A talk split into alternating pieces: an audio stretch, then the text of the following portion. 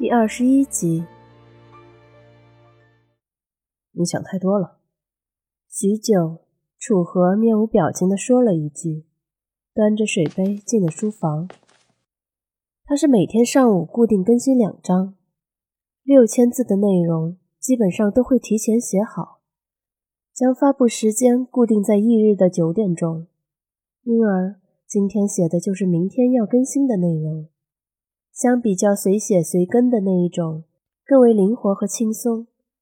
坐在电脑跟前写了一会儿，停下来的间隙，他拿出手机看了一眼微信，署名为“家政清洁，时薪三十”的那个对话框里，并无新的信息，让他微微有些意外。要买仙人掌盆还给他的事情，苏沫虽然从头至尾都没有说，可他心思灵透。自然早就看明白了。苏沫说要买仙人掌，其实是想买花盆还给他。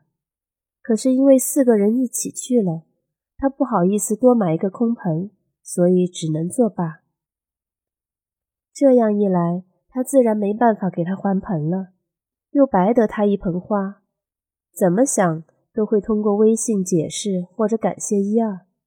可是半个小时过去了。这个解释没来，楚河盯着手机看了好一会儿，指尖轻触上去，将他的备注改成了“苏沫”两个字。备注改好之后，就觉得顺眼多了。他又翻开两人的对话框，瞄了几眼，后知后觉地自问：自己这是在干嘛？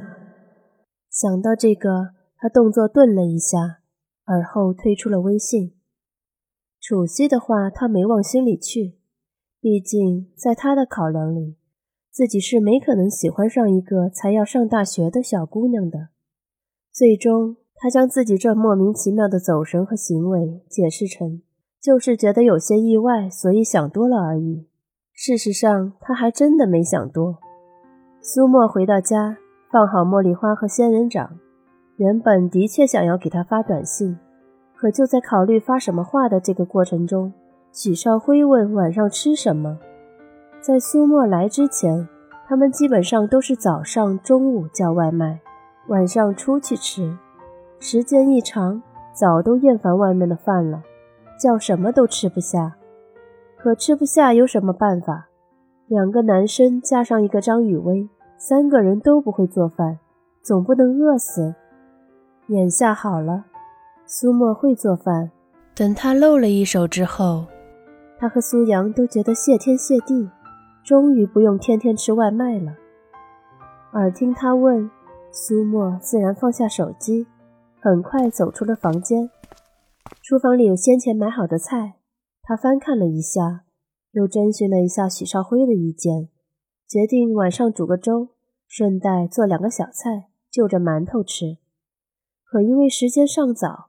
张雨薇下班了也要回来吃饭，而他又喜欢喝刚熬好的粥，所以两个人需要迁就他一下。苏沫便在许少辉的拜托下，决定先炒肉。肉夹馍算是安城特别有名的小吃之一，备受吃货们的青睐。苏沫做的肉夹馍和外面卖的不一样，相比而言没那么复杂，可因为是在家里做的。干净卫生，让人放心，所以吃起来也有滋有味的。炒肉的这个过程当然是非常麻烦的，需要先洗干净肉块，而后剔掉肉皮，再将整块肉切成薄片，开水过一遍之后，备好辣椒、姜片等配料，辅以调料，下锅翻炒。从准备到出锅，整个过程需要将近一小时。厨房没空调，许少辉开了客厅的空调，可因为炒肉的时候得关了厨房门，以至于哪怕开了抽油烟机，苏沫都被闷出了一头汗，瞬间刘海都湿了，粘在一处，痒痒的，让人很难受。他一手扶着炒锅的把手，一手拿着锅铲，掀开锅盖翻炒了两下，觉得差不多了，终于松了一口气。正抬起手肘擦汗呢，许少辉进来了。熟了吧？厨房的推拉门不隔音，也不太隔味，他就坐在客厅沙发上，距离厨房没几米，闻着味儿早都受不了了，只觉得饿。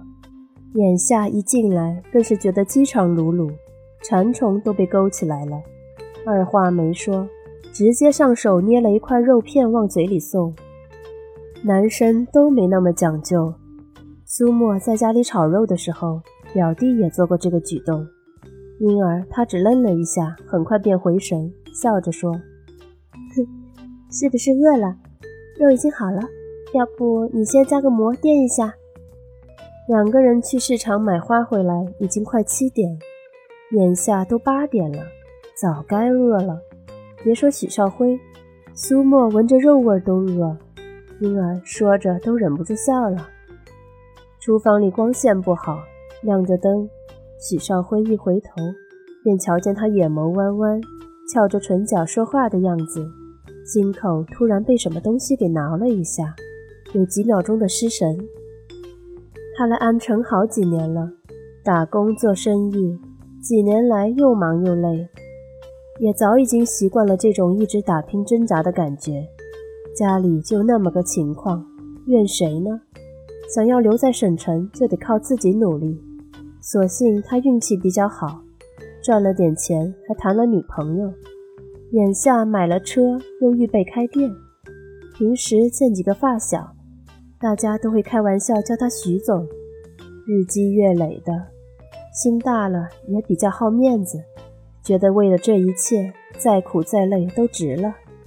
女朋友爱打扮爱购物，自己的工资都不够花，时常要他资助，他认，觉得时代变了，女生嘛就得花枝招展，养尊处优。男人有本事才能让女人这样享福，人家不享福，凭什么跟你呢？将来还为你生孩子？可这一刻。厨房里暖黄的灯光下，切得薄薄的肉片在锅里红油里翻腾，脸上能沾染那种热气，鼻子能闻到那种香气。